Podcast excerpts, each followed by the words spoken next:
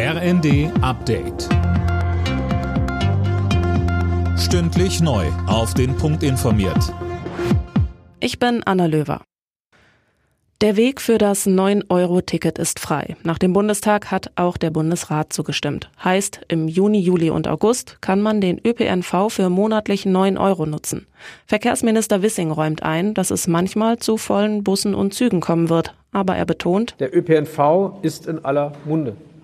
Und das ist gut, dass über ihn gesprochen wird und die Bürgerinnen und Bürger sprechen positiv, haben Lust, ihn auszuprobieren. Familien, Pendler, Studenten, Senioren, alle reden über den ÖPNV und denken darüber nach, was das 9-Euro-Ticket für Sie persönlich als Chance bieten kann.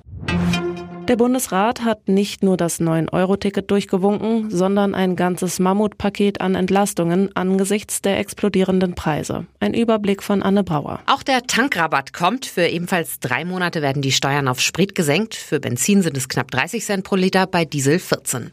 Außerdem kommt die 300 Euro Energiepreispauschale für Arbeitnehmer und Selbstständige, genauso wie ein Kinderbonus für Familien und eine Einmalzahlung für Hartz-IV-Bezieher. Außerdem hat die Länderkammer das Aus der Ökostromumlage und noch weitere Entlastungen beschlossen. Schwere Unwetter sind weiter über Deutschland hinweggezogen. In Wittgert in Rheinland-Pfalz starb ein 38-jähriger Mann nach einem Stromschlag in einem vollgelaufenen Keller. Durch Paderborn in NRW zog ein Tornado, mehr als 50 Menschen wurden verletzt, zehn davon schwer. Es entstanden Millionen Schäden.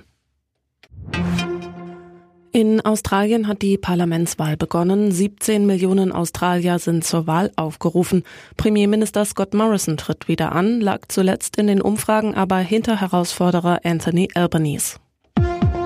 Alle Nachrichten auf rnd.de